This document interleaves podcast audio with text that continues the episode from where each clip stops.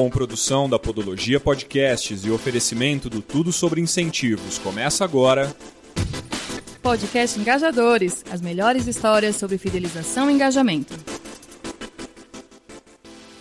Olá, seja bem-vindo, seja bem-vinda ao terceiro episódio do podcast Engajadores, iniciativa do TSI, tudo sobre incentivos, sobre loyalty, fidelização e, óbvio, engajamento.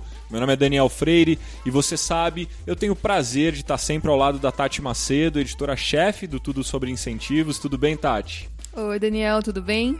Maravilha, terceiro episódio, os dois primeiros sucesso total. E nesse aqui a gente vai apresentar as outras duas entrevistas, conforme prometido, que a gente gravou junto com o Douglas Portari no quarto Fórum Brasileiro de Fidelização da Benf, não é isso? Isso, perfeito. Uh, a gente vai falar sobre LGPD, que é um tema assim que está todo mundo falando porque é essencial. Agosto de 2020 está aí. Se você não começou ainda a se adaptar às novas regras, esse é o momento. Corre, né? Corre. É, porque não, não é simples. Então vamos lá, são dois temas nesse, nesse episódio, mas o primeiro, como a Tati falou, é sobre a LGPD, a Lei Geral de Proteção de Dados. Então a primeira entrevista é com o Renato Opsi Blum, que é advogado, especialista no assunto, e ele traz detalhes importantes sobre a lei, sobre a LGPD. Fica ligado e ouve aí.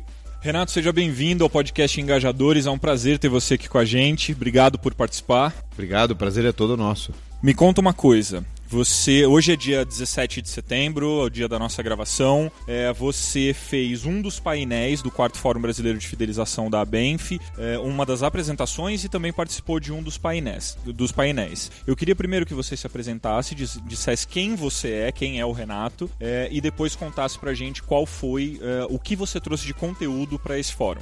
Meu nome é Renato Opsi Blum. Eu sou advogado, sou economista, coordeno os cursos de proteção de dados de direito digital do INSPER e da FAP também do aula. E as minhas redes sociais todas arroba Renato Opsiblum. Muito bem, sigam, hein? Porque o cara é o cara mesmo. É pra gente continuar essa discussão, proteção, desproteção de dados e todos esses assuntos sensíveis hoje em dia. O que, que nós fizemos hoje? Tentamos dar um contexto geral, explicar o que é essa lei que vai entrar em vigor no dia 16 de agosto de 2020 e os impactos para a área corporativa, em especial a fidelização e ao mesmo tempo também focar nos direitos dos usuários, dos titulares, como diz a lei. E na sequência tivemos aí um, um pinga-fogo de perguntas e respostas específicas do que pode acontecer, o que, que pode não acontecer e quais são os riscos e consequências disso tudo. Então é uma lei que visa trazer mais segurança na coleta, processamento, tratamento e armazenamento de dados. Então ela pega as duas pontas, desde o momento inicial, nós somos, nós pessoas físicas, somos os titulares dos dados as empresas ou pessoas físicas com interesse econômico são os interessados que irão coletar e tratar esses dados. Então temos aí uma série de novos direitos, deveres e obrigações para os titulares, direitos, para as empresas, mais obrigações.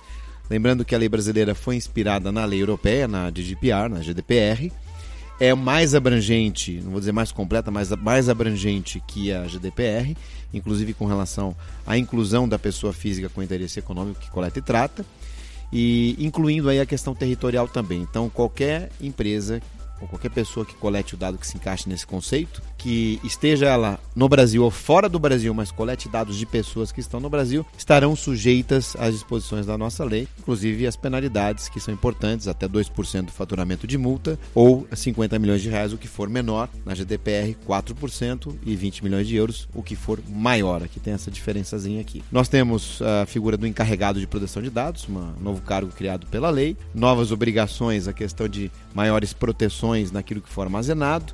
Então temos aí a pseudonimização, princípios como Privacy by Design, o Privacy by Default.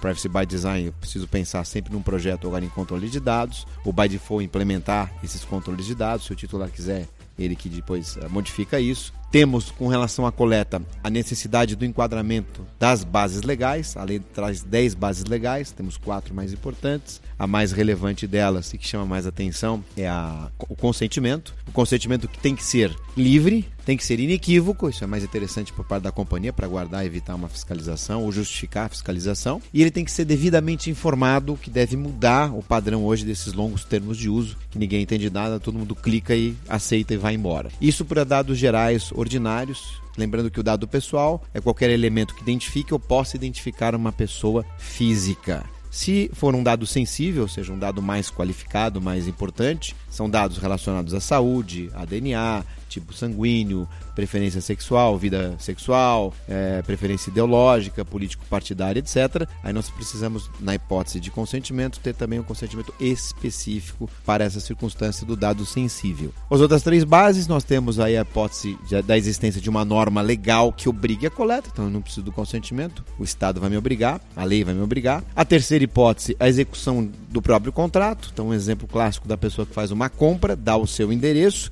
para receber a sua mercadoria, recebida a mercadoria, o contrato está satisfeito, portanto ali se encerra a finalidade. Muita gente pergunta se eu quiser fazer uma propaganda, o nosso entendimento é que aí há necessidade do consentimento. Existem entendimentos em sentido contrário, porém a minha preferência é pela parte mais, área mais conservadora, eu acho que o consentimento é sempre bem-vindo. A execução do contrato seria a terceira hipótese. E a última hipótese, que é a mais complexa, por ser meio que um coringa, e essa complexidade existe aqui no Brasil e também na Europa, que é o chamado legítimo interesse que é algo que vai ser aplicado na casuística, caso a caso, hipótese a hipótese. Naquele exemplo do, do consumidor que comprou o produto, dentre os direitos estipulados por essa lei para nós, titulares, pessoas físicas, está o direito de pedir a exclusão do dado armazenado caso cesse a finalidade. Eu entreguei o produto, em tese, cesse a finalidade, eu poderia pedir a exclusão. Nesse exemplo do legítimo interesse, eu, do lado da empresa, posso negar essa exclusão desde que eu justifique vinculada a uma finalidade também específica. Olha, eu não vou excluir o seu dado porque eu posso ter que usar o seu dado para me defender em um futuro processo e você tem cinco anos para me processar. Então, durante cinco anos eu guardo para a finalidade exclusiva de defesa em um processo administrativo ou judicial. Não poderei usar para outros propósitos. Esse é um overview muito rápido dessa nova lei que vai entrar em vigor. Então, você está falando da Lei Geral de Proteção de Dados é muito complexa, por isso um advogado para falar sobre isso, inclusive, porque é uma questão jurídica muito importante, tanto para empresas quanto para pessoas físicas. Mas aqui a gente está falando para um universo de pessoas que atuam no mercado de fidelização. É um mercado muito específico, é um mercado que precisa de, de enxergar as particularidades dos seus, dos seus clientes. É, porque é justamente nessa singularidade que está a diferenciação e eu acredito que os dados são fundamentais para isso para que você possa coletar e entregar é, a, o atendimento a essas demandas cada vez mais. Mas eu queria saber como essas empresas que trabalham com processos de fidelização, sejam agências, sejam clientes finais, vão se preparar para atender a todas as exigências da LGPD. É com advogados dentro das empresas ou é com os criadores dos seus programas de fidelidade, aprendendo, fazendo cursos, é, pesquisando sobre a própria LGPD? É, é um conjunto multidisciplinar. A fidelização ela depende muito de dado inclusive para, para a interpretação desses dados pessoais, inclusive com uso de inteligência artificial, etc. Então é um mercado mais sensível que vive disso. Muitos dizem que o dado pessoal é o petróleo, né? Para algumas empresas é, é, não é só petróleo, é a essência, é a sobrevivência. Vamos encaixar isso na fidelização também. São várias formas de você se adequar. No caso da fidelização, a gente começa na legitimação do dado pessoal que já foi coletado ou que será coletado. Eu preciso enquadrar essas ações dentro dos ditames legais. A segunda questão é a preservação e a manutenção de tudo que foi coletado da forma ou da forma pela qual, pelas quais a lei determina. Um terceiro ponto para a gente adicionar aqui é o relacionamento das empresas de fidelização com seus clientes, não pessoa jurídica, mas as pessoas físicas. E aí os contratos deverão ser devidamente ajustados. Teremos aí cláusulas específicas de legitimação, garantia de dados, responsabilização e daí por diante eu diria que é um mercado que vai ter que ter muito cuidado né, na revalidação e na verificação se os dados que estão sendo utilizados estão em conformidade. Essa talvez seja a palavra mais relevante.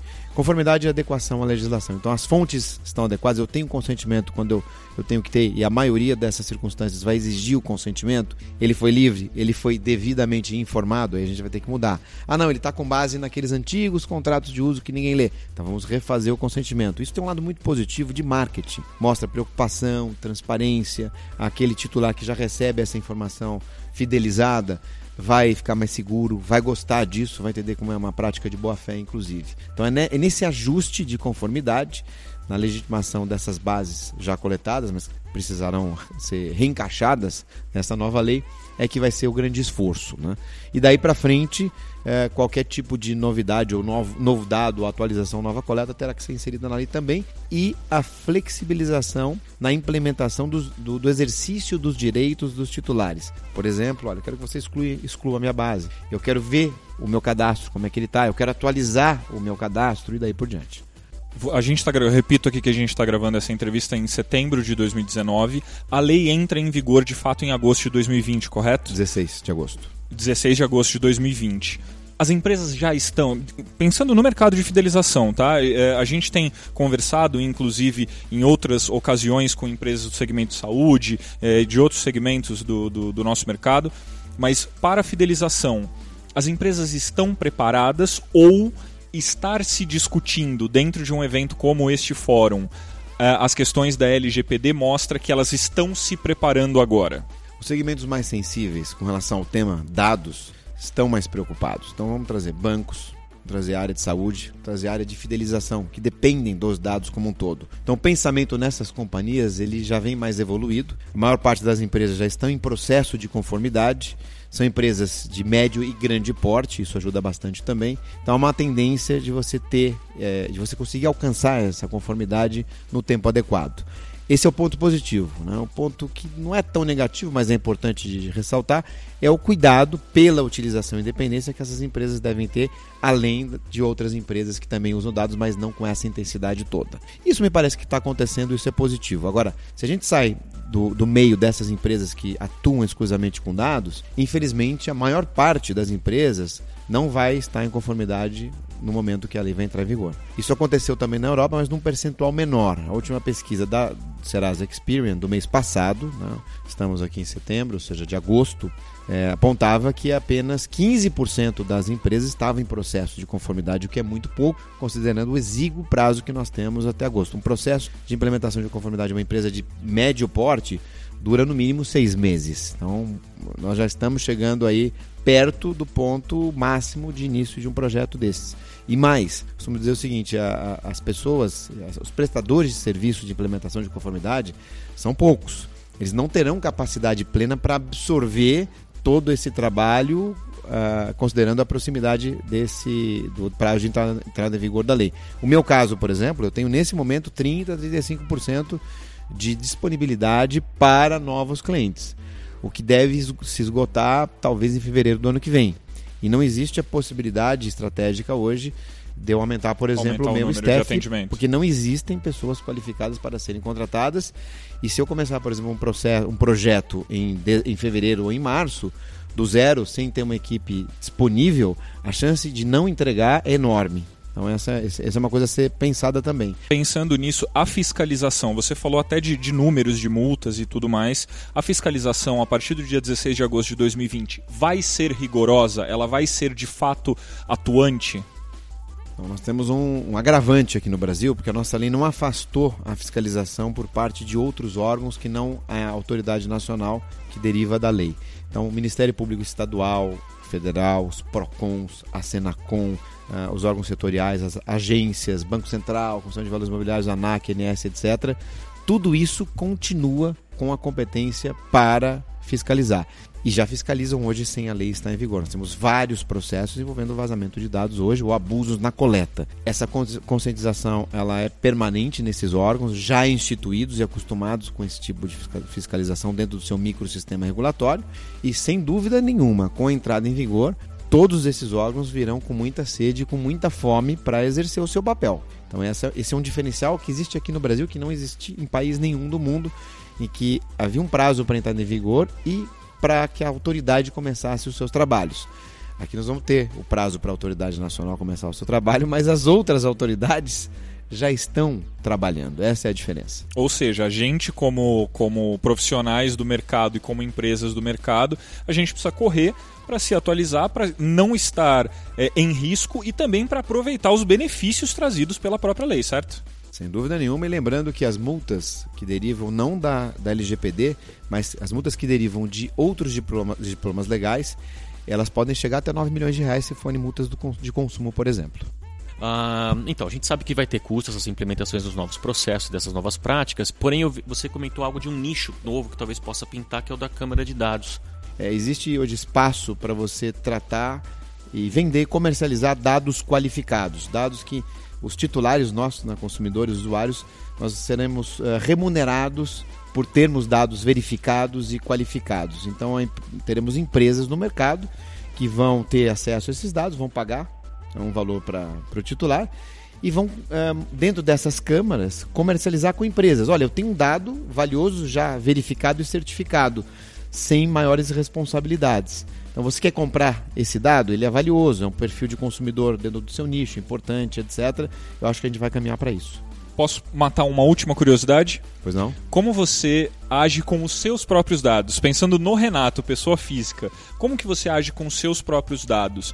É proteção total aos seus dados ou é utilização consciente deles também?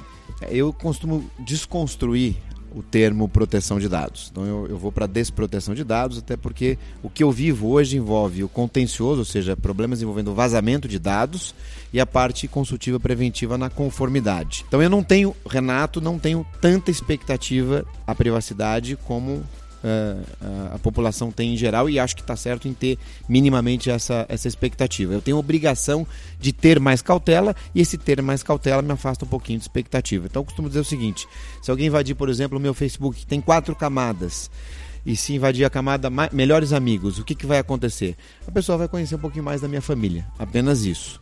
Então, é, respondendo a tua pergunta, eu tenho dentro das minhas melhores práticas a prática de não ter ou ter mínimo, o, o menor número de dados sigilosos ou sensíveis possíveis armazenados. E os que eu tenho agora indo para a esfera corporativa, quando há necessidade, eles são criptografados, portanto, se vazarem, vazarão de uma forma incompreensível.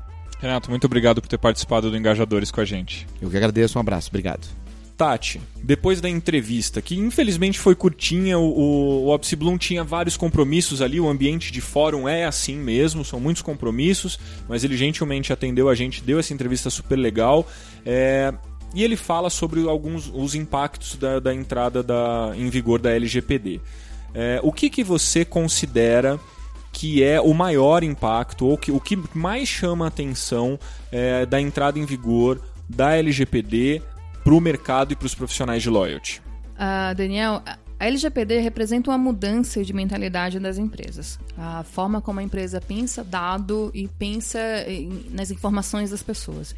Então, toda empresa vai precisar se adaptar, toda empresa vai precisar se preparar para esse momento. E eu entendo que tem impacto financeiro nisso tudo. É, não só para a empresa que precisa se adequar, adequar e investir em treinar profissionais, às vezes contratar pessoas para treinar esses profissionais. É, não só um impacto financeiro né, nessa estruturação, mas também um impacto financeiro que pode ser de multas. Se você não se adequar à lei, o valor das multas são altíssimos. Então, eu diria que esse é um dos principais impactos e que um dos principais, o que você precisa fazer primeiro é investir em educação na sua empresa.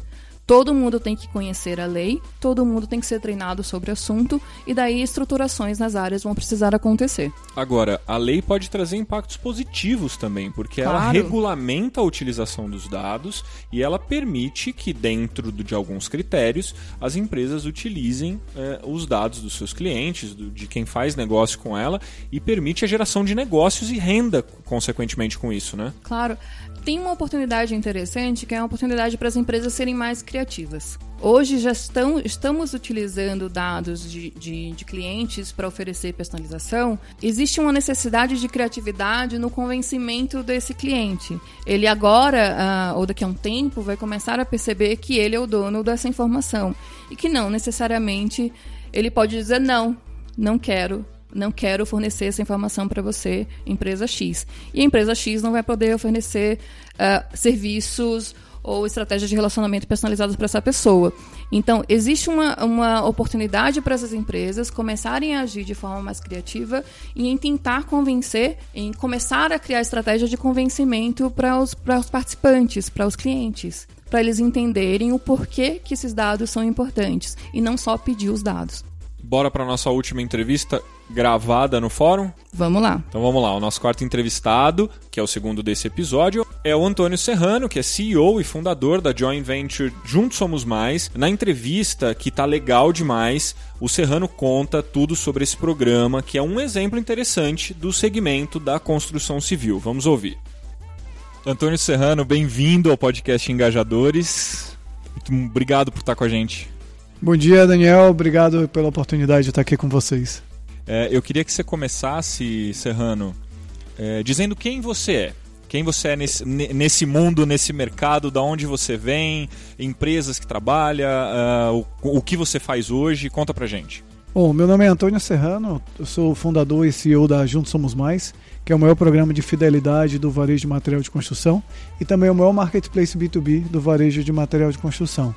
Eu trabalhei, sou formado em engenharia, fiz um MBA nos Estados Unidos, tenho muita experiência, tive uma experiência muito longa na, em consultoria de estratégia, na Bain Company, e em 2014 fui para a Votorantim Cimentos. Na Votorantim Cimentos foi quando identifiquei a oportunidade de criar um programa de relacionamento para melhorar as vendas, reduzir o churn rate, ou seja, a perda de clientes, aumentando a fidelidade dos clientes. Que, quem são os clientes da empresa de cimento? São as lojas de material de construção.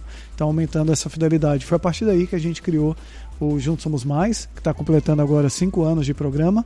E quatro anos depois, fundamos a empresa Juntos Somos Mais, que é um spin-off de uma operação que a gente começou dentro da Votorantim Cimentos. E hoje, além da Votorantim Cimentos, você tem a Tigra Gerdau como sócias. Tenho certeza, né, Tati, Douglas, que a gente vai ter aqui uhum. muito para conversar, porque só pela apresentação do Sim. Serrano a gente já vê que tem muita coisa. É, Serrano, eu queria fazer a, a, uma, uma outra pergunta para você sobre a sua apresentação. Você fez a segunda apresentação é, aqui no quarto Fórum Brasileiro de Fidelização da ABENF. É, e a sua apresentação foi tem o título de Programas de Fidelidade avançam em novos mercados. Eu queria que você trouxesse um panorama geral de como foi a sua apresentação. Sim, o, a apresentação entrou no primeiro bloco, que é o bloco de tendências e inovação dentro do mercado de fidelização. E o Eduardo Terra, que é o curador do evento, solicitou a apresentação da Juntos Somos Mais, porque de certa forma é um case inovador no segmento de fidelidade. E a inovação dele está principalmente em ser um programa de fidelidade voltado ao mercado B2B, ou seja, ao mercado de uma indústria, no caso, inicialmente Votorantim, para as lojas de material de construção. Tipicamente, os programas de fidelidade são programas voltados direto ao consumidor final. Então, você tem os programas de milhagem de companhia aéreas e demais programas são muito voltados ao consumidor final. Então, o pedido da apresentação pelo Eduardo Terra era de entender o por que, que é o Juntos Somos Mais e como que ele funciona. Então, na apresentação, é, primeiro apresentei a empresa Juntos Somos Mais, Comentei de que é uma joint venture entre Votorantim Cimentos e Stiga Gerdau, que tem o propósito de fortalecer o varejo de material de construção. Dei uma contextualização do que, que é esse segmento de varejo de material de construção, porque muitas vezes a gente fala varejo de material de construção, vem à mente uma grande rede, mas as grandes redes de material de construção, as três maiores, por exemplo, são menos de, de 200 lojas das mais de 130 mil lojas de material de construção que existem no Brasil. Então é um mercado muito fragmentado, é um mercado em que mais de 70% dessas lojas estão no Simples Nacional, são formadas aí por pequenos e médios empreendedores, metade delas tem mais de 20 anos de existência. Então é o pequeno e médio empreendedor que muitas vezes não conseguiu fazer uma faculdade de administração, um MBA em gestão e que precisa de um apoio para ele conseguir se desenvolver, se capacitar. E a Juntos Somos Mais vem com esse propósito de ajudá-lo a desenvolver. Então é um programa de fidelidade que eu mostrei que quando a loja compra das 20 empresas que fazem parte do programa, elas ganham pontos. E esses pontos, ela, é, o lojista, o vendedor da loja, o profissional da obra podem resgatar sempre itens que deixem eles com mais capacidade, com melhor desenvolvimento. Como, por exemplo, é, um lojista pode resgatar um computador, pode resgatar uma empilhadeira, pode resgatar sistema de gestão, um curso de, de técnicas de vendas, um curso de gestão de fluxo de caixa e assim por diante. Quantos participantes existem no, no Juntos Somos Mais hoje? É, hoje, no, no, total, a gente fala de mais de 200 mil. Hoje são cinco, mais de 55 mil lojas de material de construção. Então, das cerca de 134 mil lojas que existem do varejo, a gente tem 55 mil participando do programa. A gente tem também os vendedores das lojas. Então a gente tem mais de 60 mil dos vendedores das lojas também participando do programa. E uma vertente que a gente começou no final do ano passado foi com um profissional da obra. Pedreiro, encanador, pintor e assim por diante.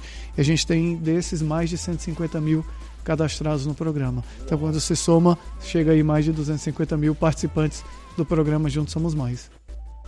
Antônio, deixa eu te perguntar uma coisinha. O escopo do, do programa é, de fato, é gigantesco e tem essa, essa característica da novidade para o setor.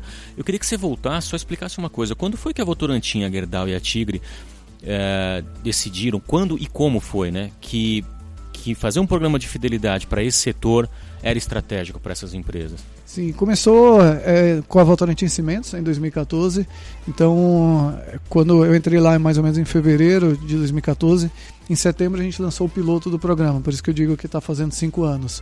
E quais foram os principais pontos que motivaram naquela época a Votorantim Cimentos a fazer um programa? O primeiro era a oportunidade de melhorar o índice de fidelidade dos clientes. Então, a Votorantim tinha uma uma, um churn rate, ou seja, um índice de perda de lojas é, anual relativamente alto. E a gente precisava, queria buscar uma fidelidade maior desse público, do, do público varejista. O segundo era uma questão de, de plataforma. Então, por exemplo, a Votorantim tinha muitas ações com varejo de material de construção, mas essas ações depediam muitas vezes de uma análise subjetiva feita no campo. Então, por exemplo, é, nesse período inicial, quando eu entrei lá, visitava algumas lojas de material de construção e tinha loja que, por exemplo, tinha uniforme da, da Votorantim Cimentos, uma série de, de itens da Votorantim Cimentos. Mas quando a gente olhava, é, a loja fazia seis meses, um ano, às vezes, que não comprava nada da Votorantim Cimentos. E em contrapartida, tinha lojas que semanalmente compravam cimento, que é um produto de alta recorrência, e elas não tinham nenhum benefício. Então, o segundo motivo foi gerar uma, criar uma plataforma que a gente conseguisse de fato gerar uma recompensa maior para quem fosse mais fiel. O terceiro item tem a ver com a profissionalização. Então, a gente já tinha identificado nessa época que esse setor precisa de, de um desenvolvimento maior é, mais rápido. Então a gente começou em 2014 já com esse foco em deixar todos os prêmios do programa voltados ao desenvolvimento da loja. E o quarto e último é a parte de inteligência de informação. Então a, a gente como Votorantim Cimentos, vendia muito para o, o lojista. Até tinha bastante informação do dono da loja, mas não sabia, por exemplo, quem eram os, os vendedores da loja. Então a gente lançava um produto novo, demorava às vezes três meses para treinar todos os balconistas, os vendedores das lojas. Enquanto que com o programa a gente consegue em uma semana treinar milhares deles com a nova capacitação. Então foram esses os quatro principais objetivos que motivaram a gente lá atrás a criar o Juntos Somos Mais. Ah, muito legal, Antônio. Você falou bastante em capacitação e falou desse, desse lojista, que é a, é a lojinha do material de construção do bairro, não é isso? O, o, principal público. Então, que as pessoas às vezes não tiveram a oportunidade de fazer uma faculdade, um MBA, não, e precisam de dicas quanto a isso. Nas recompensas, as pessoas têm resgatado bastante os cursos de formação que vocês estão oferecendo? É, são cursos explicando os produtos da Votorantim e das empresas associadas, ou são cursos também de formação no sentido de como ele gerenciar a sua loja, como treinar melhor seu, seu funcionário? A gente tem três tipos de capacitação. Tem uma capacitação que é pílula, que é, são vídeos de dois a três minutos, é, muitas vezes voltado ao produto da indústria e algumas vezes voltado ao desenvolvimento da loja. Então, por exemplo, é, como eu pago imposto para um balconista, um vendedor da loja? Como que eu faço a minha declaração de imposto de renda? Então, é, esse ano a gente publicou um vídeo de três minutos com alguns itens básicos para ele, a partir daí, conseguir fazer a declaração. Mas, desculpa te interromper, esse vídeo é resgatável também ou ele fica ou ele disponível para todos? Esse vídeo fica disponível para todos. Legal, então, então é uma plataforma de, que ajuda na educação, é. inclusive gratuita e, e, não, não depende de. de pontos, não, não né? ativa uma recompensa por pontos. Ela está ali disponível para todos. Exatamente. Então esse é o primeiro tipo de, digamos, de capacitação, que é uma capacitação muito expressa, que é a capacitação mais acessada porque ela é muito fácil, ela é muito rápida, né? Então, qualquer dois, três minutos você tenha livre, você vai lá e consegue acessar. Chama Papo de Balcão. A nossa, é, a gente tem um Zé que é um avatar que, que, é que fala exatamente a linguagem do ponto de venda.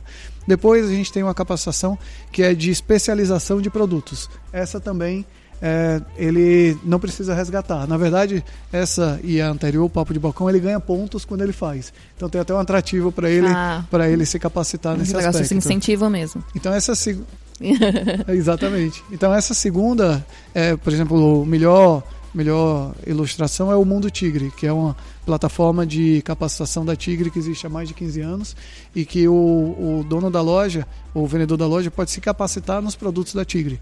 Ele também ganha pontos. São vídeos aí bem mais bem mais completos, digamos. São módulos aí de 15 minutos cada cada etapa e ele vai se desenvolvendo. E terceiro e último são os resgates. Aí, assim, você tem cursos desde um curso de inglês, por exemplo. Então, a gente tem alguns provedores de, de inglês que, que você pode resgatar o, o curso lá a partir dos seus pontos, como também cursos técnicos, então, de melhoras de vendas, cursos de, de melhoras de, de gestão de estoque e tal. Então, são os três, digamos, alternativas, caminhos aí que a gente, que a gente tem. Você perguntou um pouco dos resgates, né?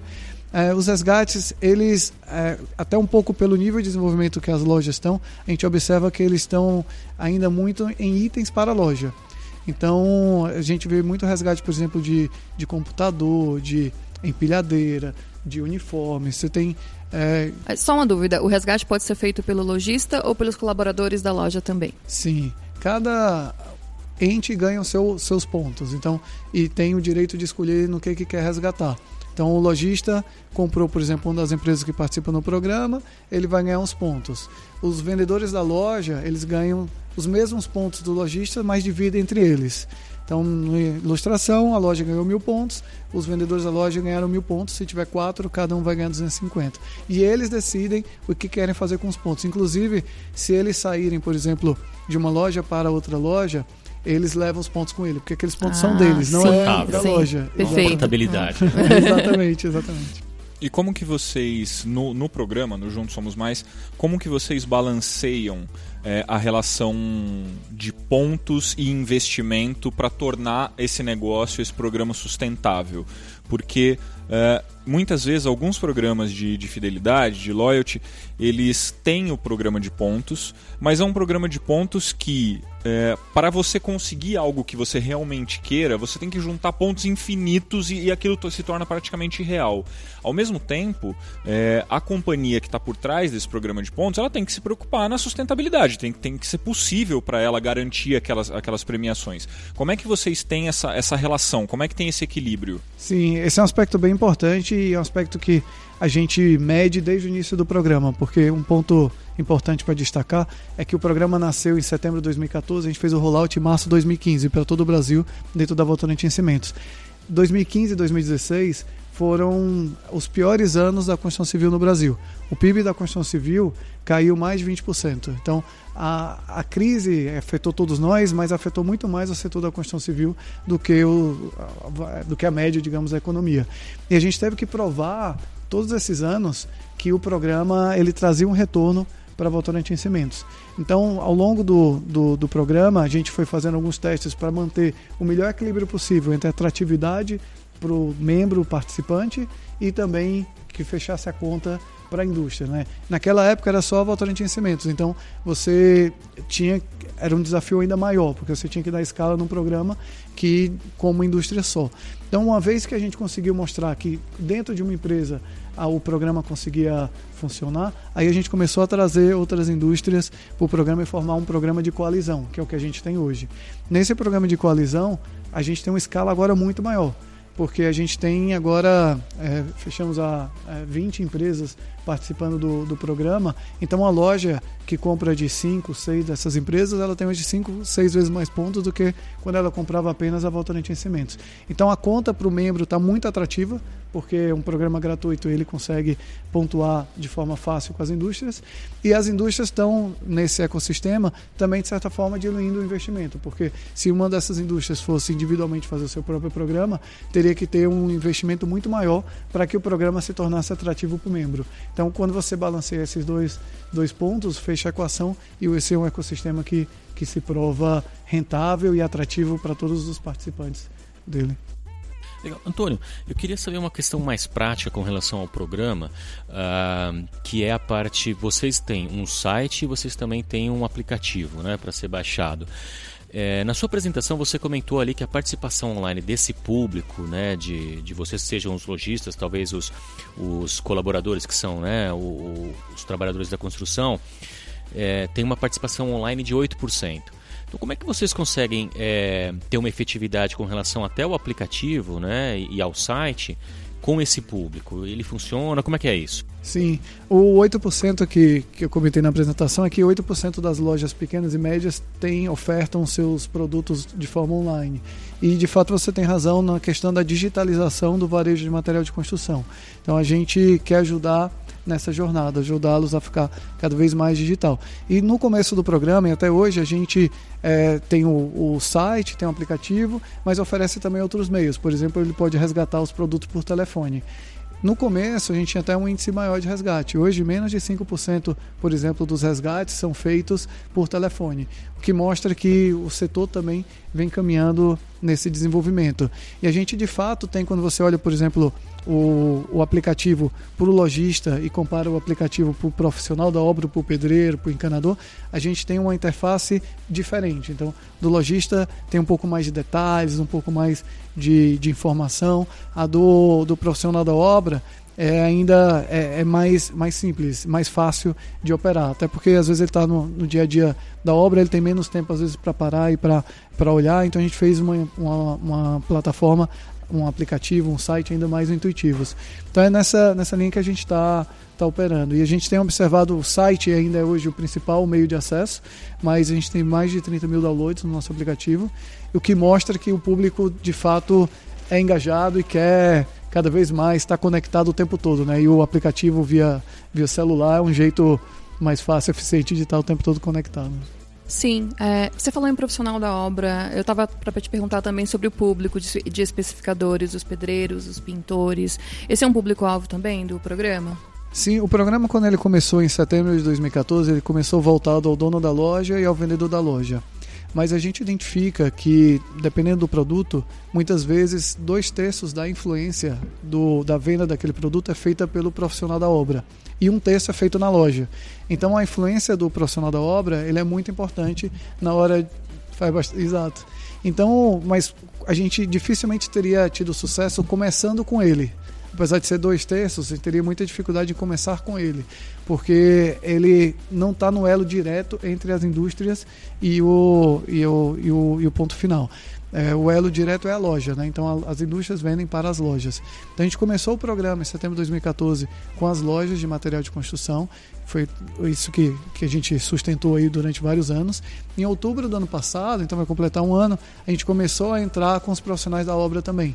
E aí a loja, no final, é o, é o principal meio para a gente chegar é um no hub. profissional da obra, é o hub. E a, e a loja ajuda a gente a alcançar o profissional da obra. E para a loja é muito bom porque ela de certa forma consegue também fidelizar aquele profissional da obra nela porque naquela loja ele pontua quando ele compra lá. E não necessariamente isso é verdade em outras lojas que competem com essa loja. Então também é uma forma de é uma fidelidade estendida. É uma forma de fidelizar não apenas a, as lojas com as indústrias, mas também o profissional da obra com as indústrias e com as lojas também. E como é que hoje você aumenta a sua base de, de participantes do programa?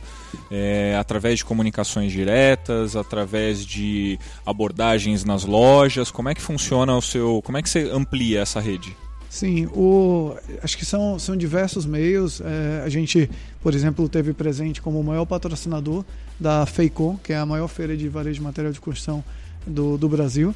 Então a gente teve lá a oportunidade de apresentar para os varejistas que não conheciam a gente o que, que era Juntos Somos Mais. Então, a gente teve o stand central apresentando o programa e fazendo o cadastro e resgate lá ao vivo, online, lá com todo mundo que, que entrava no nosso stand. Além disso, os vendedores das indústrias têm um papel muito importante, porque quando você olha as 20 indústrias, empresas que fazem parte do programa, ele, muitos desses vendedores estão o seu dia a dia visitando essas lojas. Então é uma boa oportunidade para ele apresentar um diferencial que a indústria tem dele versus uma outra indústria que não está no programa. E ao apresentar esse diferencial, ele fala do programa. E ao falar do programa, ele cadastra uma loja que não está no programa ou engaja uma loja que está no programa e não necessariamente está engajada. Então, essas são as formas, digamos, quando você pensa na loja. Quando você pensa no profissional da obra, a gente tem testado alguns meios Esse como- é o mais difícil? esse- O profissional da obra? Sim, é, esse é o, é o desafio maior porque é um público bem mais amplo, né? Então, a gente- quando a gente fala de loja, a gente fala de 130 a 140 mil lojas de material de construção no Brasil. Quando a gente fala de profissionais de obra, são 6 milhões e meio no Brasil, mas desses seis- aproximadamente 6 milhões e meio, 4 milhões e meio é o nosso, são o nosso target, que é o público autônomo. A gente acredita que 2 milhões que tem carteira assinada trabalham em construtoras, em outras, em outras, outras empresas. Então, 4 milhões e meio é o nosso público, é o público justamente que entra na loja de material de construção para comprar o, o, o material para fazer uma obra uma reforma para um consumidor final. Então, é um público bem mais amplo e bem mais disperso. Né? Então, a loja, você tem o endereço da loja, você sabe onde ela está. E o profissional da obra é um público, eh, digamos, pouco ainda conhecido por, no Brasil. Então, um público que eh, muitas vezes não está bancarizado, então um público que muitas vezes não está, digamos, na, no radar, ou às vezes está no radar, mas não está acessível em diversos meios. Então, é de fato um desafio maior. Então, nesse quase um ano, né, que a gente vai completar mês que vem, de, de acesso direto a ele, a gente tem conseguido até bons números. Então, a gente já teve mais de 150 mil dentro do programa cadastrados nesse menos de um ano. Mas ainda o desafio não está superado.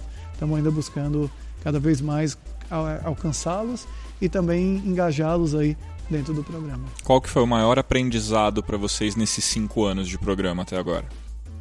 Eu acho que o maior aprendizado é que dá, assim, o programa Fidelidade como um todo é, fecha a conta. Porque, é, assim, sempre isso está no radar, é, na minha época de, de Bain Company, de consultoria, sempre isso era discutido, ah, mas vale a pena ter um programa de fidelidade? E sempre, às vezes, pela dificuldade de, de mostrar por A mais B que, que a conta fecha, ah, muitas iniciativas pararam. Então, ah, até aproveitando o fórum da Benf aqui, que um dos objetivos da, da Benf é fomentar os programas de fidelidade em todo o Brasil, a gente acredita muito nisso. Então, quando a gente criou lá atrás, em setembro de 2014, a gente a- não era, não tinha sido, não foi o Juntos Somos Mais a primeira iniciativa de fidelidade da Votorantim Cimentos. Eles já tinham tido uma outra, não estava lá ainda, mas já, já tinham tido uma outra experiência. Então a gente começou devendo, na verdade, porque você começou já todo mundo- Substituindo algo que não deu, não deu tão certo. Exato. É. Então já começou o pessoal muito cético, né? Muito mais do que, do que quando você começa a primeira empreitada. E depois vieram 2015 e 2016. Então, a cada trimestre eu tinha que sentar com o CFO da, da empresa para mostrar que o programa era ele valia a pena, que ele se pagava, né? E talvez tenha sido a única linha em todo o, demonstrativo de resultados da empresa que tenha crescido nesses anos, porque todas as outras linhas é, com a crise foram reduzidas, né? Então, então mostra que de fato, se você estrutura um programa é, de fidelidade, com balanceando bem, como a gente estava comentando antes, a atratividade e também o economics, a parte econômica para a indústria, que isso consegue se sustentar, se pagar e trazer resultados para todo mundo, com o que é melhor, gerando desenvolvimento e fortalecendo o varejo de matéria de construção do Brasil, que é, é um propósito que, que a gente tem dentro da empresa e que move a gente aí dia a dia no nosso trabalho. Só mais uma pergunta, Antônio. É, durante esses anos, você se comunicando também com, com o pessoal, da, com os lojistas e pegando informação e se relacionando, vocês estão conseguindo hoje já oferecer para eles uma, uma experiência mais personalizada para eles, única mesmo, para cada lojista? Sim, e é bem interessante que a gente está fazendo muito isso através de dados, né? até pela escala que a gente consegue ter. Então a gente tem uma parceria com a Neogrid, que a gente lançou em abril desse ano um produto que chama SIM, que é Sistema de Inteligência de Mercado. Como é que funciona o SIM? A loja entra no nosso site da Juntos Somos Mais e fala assim: ah, eu quero compartilhar alguns dados meus de vendas, de sellout, e eu quero ter acesso também à, à informação que ajude a, que me ajude a fazer a melhor gestão do negócio. Então, uma vez que a loja opta por isso, ela passa a ter acesso de forma não é, de forma é, anônima de como é que estão os, as vendas das lojas da região dela, pode ser do bairro, da cidade. Então, com isso, o lojista ele consegue tomar decisões muito melhores. O, a, o mercado da construção civil, por exemplo, ele é muito afetado pela chuva. Então, choveu muito, Verdade. as obras são interrompidas. E às vezes. Infelizmente. Exatamente, mas o, o lojista, quando chove muito, ele sabe que as vendas caíram por causa disso. Mas quando chove mais ou menos, é onde mora a dúvida, né? Então, choveu pouco, mas será que eu que estou perdendo venda para o meu concorrente? Então, a gente consegue, é, a partir daí, gerar informação que ele começa a entender o que está Isso traz acontecendo uma inteligência de mercado pro, Exatamente. pro Esse é um dos exemplos, tem outros nessa linha que a gente tenta colaborar para que ele consiga fazer uma melhor gestão. E a gente tem como ideia investir bastante nesse tipo de tecnologia, ajudando inclusive com inteligência artificial para que ele consiga tomar melhores decisões. À medida que ele vai tomando decisões, a gente vai aprendendo e vai ajudando ele de forma cada vez mais customizada e cada vez mais inteligente. Esse é um projeto que a gente tem. A gente lançou já o Sim agora em abril e com essa base de informação que a gente está capturando, a gente vai conseguir ajudar o lojista de uma forma muito melhor. É, Antônio, me fala uma coisa. Eu vi que vocês comentaram, é, isso tem na apresentação, que a ideia de vocês é que o depósito de materiais de construção no futuro não seja só para venda de produtos, mas também um, é um ponto para venda de serviços e soluções. Eu queria que você explicasse um pouquinho isso daí. Sim, hoje é de certa forma complexo fazer uma obra uma reforma, né? Então, você vai fazer uma obra uma reforma, você tem um desafio de saber até por onde começar. Então, eu começo contratando um mestre de obras, ou se eu contratar um pedreiro, já vai me resolver.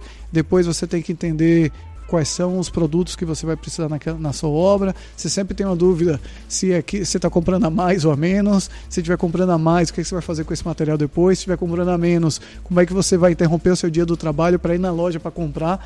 Então você tem, de certa forma, uma, uma é, experiência, digamos, não tão fluida entre Reforma é um horror em geral. não fala assim.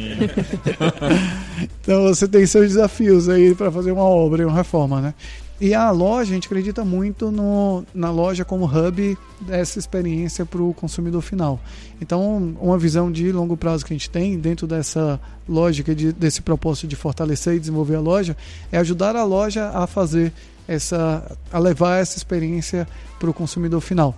Na Feicom, que a gente fez na feira, que eu comentei que a gente teve o, o, o nosso stand em abril, a gente mostrou um robô, que é um protótipo ainda, bem no início, mas que mostra, por exemplo, uma experiência de reforma de um banheiro.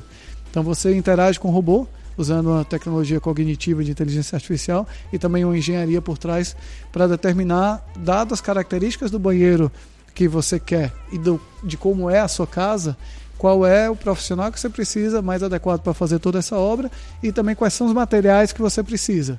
Isso conversando. Então a gente usou inteligência cognitiva e também uma inteligência de engenharia, que é, acho que é o maior desafio no caso da construção civil, para conseguir traduzir isso numa. Ainda é um protótipo, mas a gente quer ajudar o lojista a desenvolver, a fazer isso acontecer.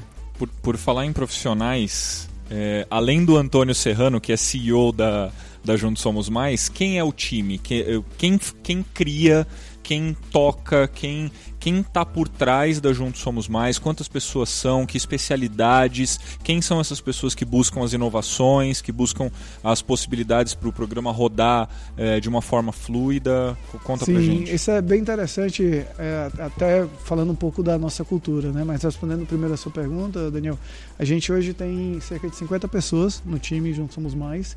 Desses 50 tem uma parte que é voltada para o campo, então estão lá visitando as lojas, material de construção, capturando informação do campo em primeira mão, sem intermediários.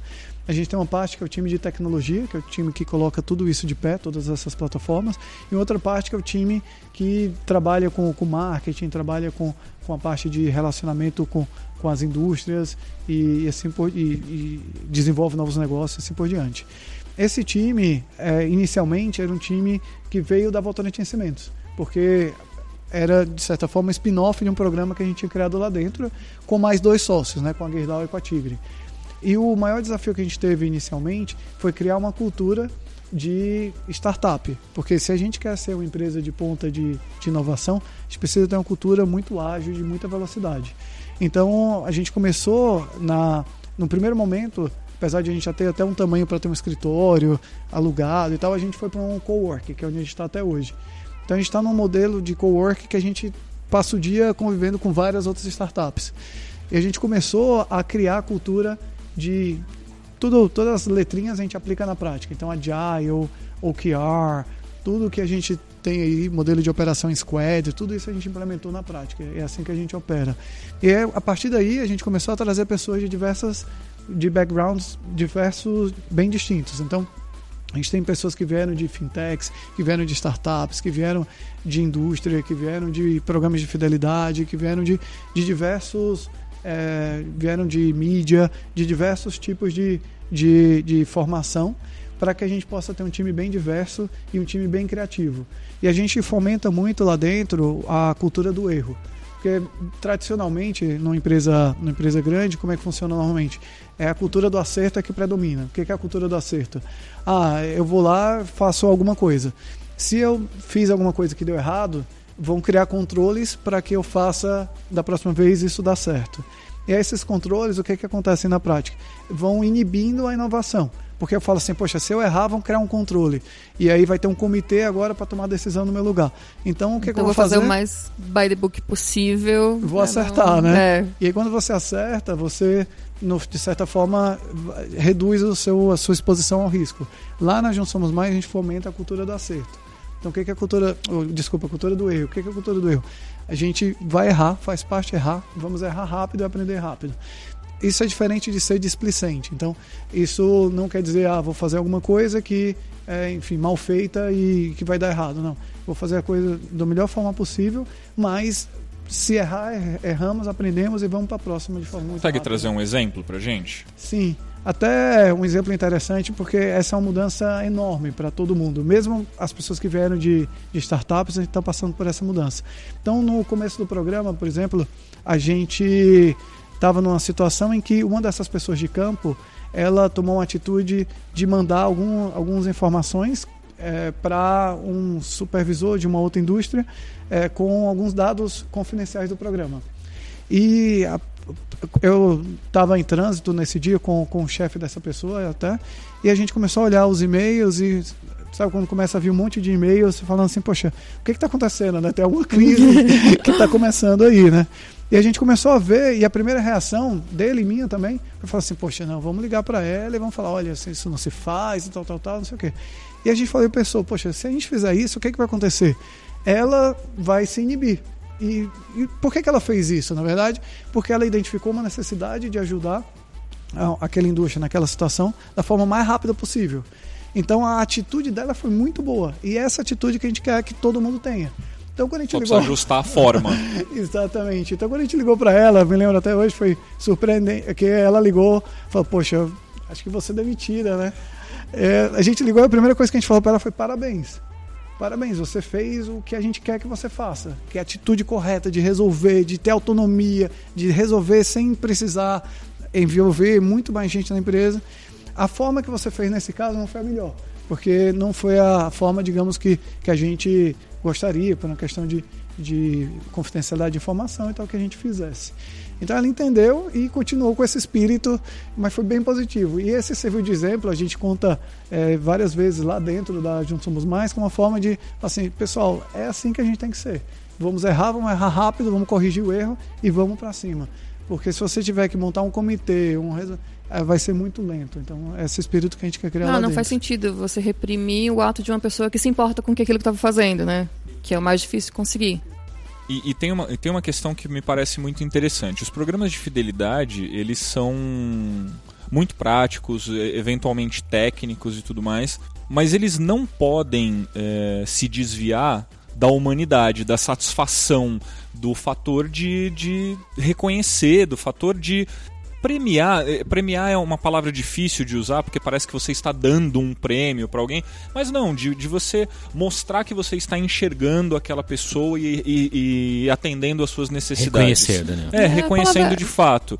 Isso quando surge dentro da própria empresa, dentro do próprio Juntos Somos Mais, é, imagino que transpareça, imagino que transborde para fora, para o programa em si. Você tem esse, esse, o reconhecimento desse reflexo de como o tratamento dos profissionais internos é, é, transborda? Sim, até alguns CEOs das indústrias que participam do programa, eles chegaram para mim e falaram assim, olha, é, o programa é muito legal, estou vendo o valor, estou vendo que de fato ele está gerando trazendo mais retorno para a gente. Mas tem uma coisa que eu vou te contar que você não sabe. Você me ajuda muito no meu dia a dia. Porque esse exemplo de, de velocidade, e no final, assim, se você olhar, a maior parte dos profissionais que compõem Juntos Somos Mais é oriundo da Votorantim Cimentos. Então é oriundo de uma empresa vista por muitos como tradicional. Então esses CEOs das, das empresas, eles falam assim, poxa, são os mesmos profissionais. E eles estão numa cultura de falhar rápido, de fazer as coisas muito rápido, de inovar, de criar, de, de ter um propósito muito forte de fortalecer o varejo de material de construção. Então eu recebo esses, esses comentários que eu acho muito interessante. Assim, você me ajuda muito porque os Juntos Somos Mais como exemplo, porque a convivência de parte da minha empresa com vocês também ajuda a modelar, a influenciar outras partes da empresa, a operar na velocidade que vocês operam, com, com a, a forma como vocês operam. Então é algo de fato bem bem interessante e, e que é, é difícil. A gente acha que não está ainda no ponto que a gente quer, mas que a gente já deu alguns bons passos para mudar a cultura e para fazer isso da melhor forma possível. E qual é o ponto que vocês querem? A gente quer estar num ponto em que a gente tenha de fato um ecossistema de, de hoje, de certa forma, a gente é o primeiro ecossistema a unir lojas de material de construção, profissionais da obra, vendedores de loja, indústrias, empresas de serviço, né, como Santander, Links e outras empresas que fazem parte do programa no lado de serviços, mas a gente acha que o nosso alcance de transformação pode ser muito maior. Então a gente tem 55 mil lojas participando do programa, a gente quer chegar a mais de 100 mil lojas participando do programa, temos 150 mil profissionais de obra, queremos chegar a mais de 2 milhões de profissionais de obra e fazendo isso de uma forma a ter esse ecossistema, ajudando esses profissionais a se desenvolverem, a se fortalecerem, porque a gente acha que com isso a gente vai contribuir a, a, com o Brasil a, a ter que a experiência de obra seja uma experiência bem mais tranquila, então se façam mais obras, mais reformas, ajude bastante na, a gerar empregos no Brasil, o PIB da construção civil e de certa forma ajude o nosso país aí a andar mais para frente. Quando, quando vocês pensam em futuro para chegar nesses 2 milhões, para chegar nessas 100 mil lojas, que é ousado, certo? Você, tá, você falou que são 100, 150 mil lojas, mais ou menos, no Brasil. Você quer atingir dois terços disso. Você falou de mais ou menos 4 milhões e meio de profissionais que não estão é, dentro de outras empresas né, da construção. Você está chegando na metade deles. O seu objetivo é chegar na metade deles. Quando você pensa nesse futuro, esse futuro é quanto? Porque na mentalidade startup é diferente, é difícil falar num futuro longo prazo, né? Você fala no, se você falar em um ano já é longo prazo para esse tipo de cultura. É, como é planejado esse futuro e quando é esse futuro? Sim, esse é um ponto bem importante que diferencia muito uma startup de uma empresa tradicional, que é até o planejamento estratégico. Né? Então, Lembra, eu trabalhei 10 anos na Bain Company, fazendo planejamento estratégico em grandes empresas. E a gente fazia planejamento de 5 anos, às vezes empresas de, por exemplo, de óleo, é, gás, é, são planejamentos de 20 anos, né? E na startup a lógica é diferente. Então, qual é a nossa lógica de operação? A gente tem uma visão, que é essa que a gente falou, de propósito e, e esses targets, e a gente sabe muito bem qual é o próximo passo. Então é como se a gente estivesse subindo a escada, não está enxergando totalmente o topo da escada, mas a gente sabe qual é o próximo degrau que a gente precisa fazer. E sabendo qual é o próximo degrau, a partir do momento que a gente atinge esse degrau, a gente vai avaliar qual que é o degrau seguinte. Isso mantém uma flexibilidade enorme do, de planejamento, de, de modelo mental. Porque se a gente faz um planejamento de cinco anos, é, o ser humano, por natureza, tem uma, uma, um desafio sempre de quebrar a inércia, de fazer coisas diferentes do status quo. Então, ah, eu criei esse plano de cinco anos, então vou seguir passo a passo. Mas o mundo está se transformando a velocidade tão rápida que se você faz um plano de cinco anos e, e fica preso nele, você, de certa forma, muito provavelmente você vai perder o bonde de para onde você está indo. Então, a gente sabe muito bem quais são, o que, que a gente quer chegar é, como, como target e o que, que a gente precisa fazer nos próximos seis meses, um ano. Depois a gente vai experimentar a partir do, do que a gente aprendeu com os erros do que a gente fez agora e podemos tomar alguns caminhos diferentes do que hoje alguém poderia, poderia indicar, mas sempre mantendo esse propósito e sempre mantendo esses, essas ambições aí de longo prazo. Eu tenho mais duas perguntas. Eu vou ficar perguntando aqui até amanhã, gente. É, tenho mais duas perguntas é, que são um pouco provocadoras, tá? É, a primeira delas é sobre obviedade, assim. É, algumas pessoas dizem, alguns profissionais, inclusive da área, é, chegam a dizer que criar programas de fidelidade para qualquer empresa não é uma coisa tão simples assim, não é uma coisa tão óbvia. Você tem uma companhia aérea, você cria um programa de milhagem, óbvio que retorna é, os seus gastos na própria companhia aérea ou em parceiros em viagens. É, o seu programa não me parece um programa tão óbvio. É, me parece um programa tão, tão ousado quanto as suas, as suas metas e projeções é, e um exemplo até de que é possível sim fazer programas de fidelidade de loyalty em qualquer ramo. Você concorda com isso? Acha que não? É, acha que, que existem áreas que não são viáveis? Como é que você vê isso? Sim, o presidente da, da Benfield, Roberto Chad, terminou a apresentação dele hoje aqui na, na, no fórum, falando que a única certeza que ele tem é, tem muitas incertezas no mundo, né? Tecnologia, meio de pagamento, é, até é, desenvolvimento da economia mas ele tem uma certeza de que a, todas as empresas vão precisar engajar e se comunicar com seus consumidores. Então, considerando que todo mundo vai precisar fazer isso, é muito provável que sim, que é, tenha espaço para programas de fidelidade ou, ou similares em, em, em boa parte dos setores da economia brasileira. O nosso, de certa forma, as pessoas perguntam muito, ah, como que surgiu a ideia, né? É, e de certa forma é até difícil de tangibilizar, porque as ideias, é, é, isso volta até a questão do planejamento estratégico, é muito difícil você sentar no, num dia, uma tarde e vamos fazer um workshop de planejamento estratégico. E aí, agora todo mundo vai ser criativo. É muito difícil você fazer isso, porque as ideias vêm é, de forma muito não linear, né? Então, e o programa Juntos Somos Mais, ele teve toda essa não linearidade. Então, juntou uma, uma liderança na Votorantim Cimentos que estava num momento de transformação enorme em 2014, que estava muito aberto a fazer coisas diferentes. Juntou, por exemplo, eu e mais outros profissionais. No meu caso, eu tinha tido experiência na época de, de consultoria de bem em programas de fidelidade, em companhia aérea. Então, juntou um pouco disso. Juntou é, o time de inteligência de mercado que identificou algumas necessidades de aumentar a fidelidade das lojas com a Votorantim Cimentos. Então, quando você começa a juntar os pedaços, você começa a poxa, por que a gente não faz um programa, né? Então, parecia óbvio, mas sem qualquer um desses pedaços você não conseguiria fazer. Então, acho que o principal, voltando até ah, voltando a essa pergunta e, e, até o original de por que a gente quis fazer o nosso programa, é você identificar o que, que você precisa, na verdade. Não é, ah, eu preciso fazer um programa. Esse não é o jeito certo de começar. O jeito certo de começar é quais são os desafios que eu tenho que superar. Um programa vai, é o melhor meio de superar esses desafios? E a resposta for sim, possivelmente é o seu caminho, né? Recentemente eu recebi na como recebi um, um, uma, uma empresa de, de varejo de, de, de alimentos para animais domésticos, para pets. E eles comentaram, ah, eu quero fazer um programa. E a gente entendeu um pouco mais as necessidades dele. Falei, olha, talvez não seja um programa que você precise, né? Então, entender a necessidade é o melhor meio de você saber. E aí, com a experiência Juntos Somos Mais e de diversos programas, saber se algum desses modelos de negócio se encaixam no, no que você está tá precisando, no que, no que você vai precisar para resolver atender as suas necessidades. Então, só um negócio. detalhe, Antônio. Então, você estava dizendo assim que tem, vão ter empresas que, que é importante observar se a necessidade de uma estratégia de relacionamento, mas não necessariamente um programa de fidelidade, certo? Exatamente. Entender exatamente qual é a necessidade de engajamento, que é a frase do Chad, toda empresa vai precisar de engajar pessoas, seja, sejam eles quais forem esses públicos, mas não necessariamente por meio de um programa. Beleza. E a minha, minha última pergunta, e essa também é, é, é meio arisca, é, é quanto à sustentabilidade dos programas.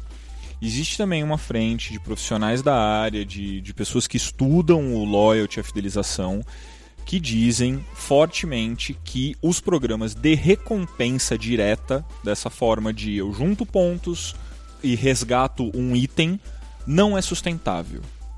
É, você está, durante toda a nossa entrevista, dizendo exatamente o contrário, e você tem um case que prova o contrário. É, como você vê essa afirmação é, e essa relação de sustentabilidade? Você acha que não é sustentável para algumas empresas ou é, o, o, a área toda vai precisar passar realmente por uma, uma um repensar aí para garantir a sustentabilidade? Sim, eu acho que a sustentabilidade está muito a ver com o balanço que a gente estava comentando mais cedo. Né? Se você tem um programa que é super atrativo para o membro, para o consumidor, para o varejo, no nosso caso, e custa muito caro para a indústria que não fecha conta e não é sustentável, e vice-versa também.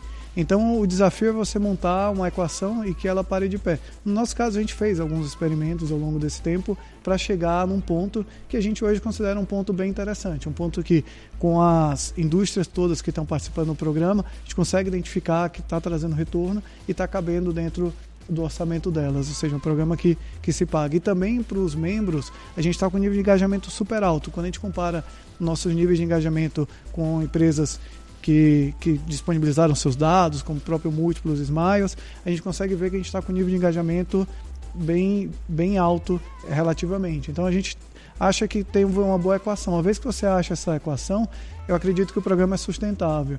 E os exemplos que, que a gente comentou aqui, os exemplos que estão sendo trazidos hoje no fórum da BEF, eles ilustram que de fato é possível montar cases sustentáveis, né? O que eu acho que vai acontecer é o programa, os programas eles vão se transformando, né? Então é, não é antigamente os primeiros programas de, de fidelidade eram cartelinhas que você recortava, né? Hoje os programas estão muito mais digitais e eu acredito que, que vão continuar cada vez mais é, mais fluidos e mais fáceis de interagir. Então acho que esse vai ser o desafio, mas esse é o desafio que está todo mundo vivendo, né? Ninguém está imune às mudanças de tecnologia e às evoluções, ao dinamismo que a gente tem. E isso com a gente também é, também estamos buscando isso. Por isso que a cultura de agilidade, de velocidade de inovação é muito importante para a gente, por isso que é algo que a gente busca e preza bastante dentro da Juntos Somos Mais. Serrano, muito obrigado por ter participado do podcast Engajadores. Foi um prazer enorme ter você aqui e tenho certeza que a sua contribuição também foi enorme para o nosso ouvinte. Legal, obrigado, obrigado a todos pela oportunidade. É um prazer estar aqui com vocês. Muito obrigada. Tati, a gente acabou de ouvir a entrevista com o Serrano, que foi muito legal, e eu queria que você destacasse os principais pontos que te chamaram a atenção, que você considera importantes. Claro que toda a entrevista foi, mas o que mais te chama a atenção no papo que a gente teve com o Serrano? Tem dois pontos importantes na fala do Serrano, que aliás foi uma entrevista muito legal. Uh, primeiro, ele falou de uma coisa que eu já vi muitas pessoas chamarem de mentalidade de startup, que é fomentar a cultura do erro, fomentar a cultura de inovação. Ou seja, é uma empresa grande, mas que está trazendo espaço para inovar, que serve de, inspiração para várias outras empresas também. Não é porque a empresa é grande que ela não vai inovar também. É, o segundo ponto é que ele falou é sobre a equação que vem funcionando no programa. É importante ressaltar que existem vários tipos de programas, de programas de estratégia, tanto para público B2B quanto para o público B2C. Existem empresas que utilizam estratégias de ponto, existem empresas que utilizam apenas reconhecimento. No caso da Juntos Somos Mais, por exemplo, eles fizeram um programa de fidelidade com a lógica tradicional de pontos, mas também incluindo ações de capacitação. Mas até chegar a esse modelo, como o Serrano falou, na equação que funcionou para eles, eles passaram um tempo testando. E esses testes, é, a gente gostaria de ressaltar que é importante pensar em cada cenário, cada perfil de público, desafios de cada empresa. Então, o que está funcionando hoje para Juntos Somos Mais é fruto de um tempo de testes, de um tempo de planejamento estratégico. É, e não é necessariamente interessante ser copiado para outras empresas. Outras empresas precisam fazer esse, esse, essa lição de casa, fazer o planejamento estratégico, estudar qual é o seu público, o que, que funciona, o que, que não funciona. É isso que foi muito legal da, da, dessas coisas que foram muito legais da fala do Serrano. E sabe qual a parte mais legal? É que a gente vai trazer aqui em breve um episódio que a gente já gravou, inclusive, a gente está no processo aí de edição é, a gente gravou um episódio com o Eduardo Freire, que é um figuraça, um cara gente finíssima e que fala sobre singularidade. Isso, esse é um ponto interessantíssimo que o, o, o, Freire vai trazer. Ele não é meu parente, talvez distante, mas. não, se for é, procurar. É, se for procurado, bem, bem procuradinho é capaz, né? É, mas ele fala muito sobre a gestão da singularidade. Fala tanto do ser humano, como, como gestão de pessoas, mas traz a singularidade como exatamente isso que você trouxe, Tati. Não é porque o que, o que esse programa funcionou exatamente assim na sua empresa que ele vai funcionar na minha. Então, buscar essa adaptação para sua realidade, a melhor solução para sua realidade, é muito importante, né? Isso, o Edu falou bastante em singularidade pensando em gestão de pessoas, mas é isso, o programa de fidelidade, o público do programa de fidelidade são pessoas, né? Então, se a gente tratar as pessoas como uh, blocos de perfis de pessoas e não tentar entender o que, que funciona para cada público e para cada ser humano até, porque hoje já é possível, dependendo de como você é, observa a sua estratégia de dados, não tem como funcionar. Mas assim, Planejamento estratégico, eu acho que é, que é a expressão mais importante para essas empresas que estão pensando em começar hoje uma estratégia de fidelização. Terminamos por hoje? Terminamos por hoje. Foi legal, essa, essa cobertura do, do fórum da Benf foi, foi bem legal, Isso, né? Isso, foi bem legal, foi uma oportunidade ótima. Que bom. Eu quero agradecer então a Tati novamente, ao Douglas Portari, que fez esse, esse conjunto de entrevistas junto com a gente. É, aos nossos entrevistados de hoje e, obviamente, a você, ouvinte do Engajadores, que tem acompanhado a gente aí por esses três episódios fielmente. Uh, esse terceiro episódio acaba aqui. E agora sim a gente começa a disponibilizar os novos episódios quinzenalmente. É, eu não vou falar a data para você porque eu não sei quando você está ouvindo, mas agora a cada 15 dias tem conteúdo novo de podcast aqui no Engajadores. O quarto Engajadores, que sai em 15 dias, ou talvez já esteja no ar enquanto você estiver ouvindo, é um debate sobre o uso da gamificação. A Tati até falou sobre gamificação, é, o uso da gamificação no mercado de loyalty e fidelização. É um papo muito legal, com dois profissionais especialistas no assunto e que vão trazer uma visão muito interessante sobre gamificação. Enquanto o nosso novo episódio não chega, você não quer aguardar esses 15 dias? Não precisa, tem muito conteúdo disponível no site do TSI. Então entra lá, tudo sobre incentivos.com.br. Não deixa de seguir o LinkedIn do TSI, o Instagram, o Facebook. Obviamente eu vou te pedir para assinar o nosso podcast no seu player, que aí você recebe todos os conteúdos assim que eles forem lançados.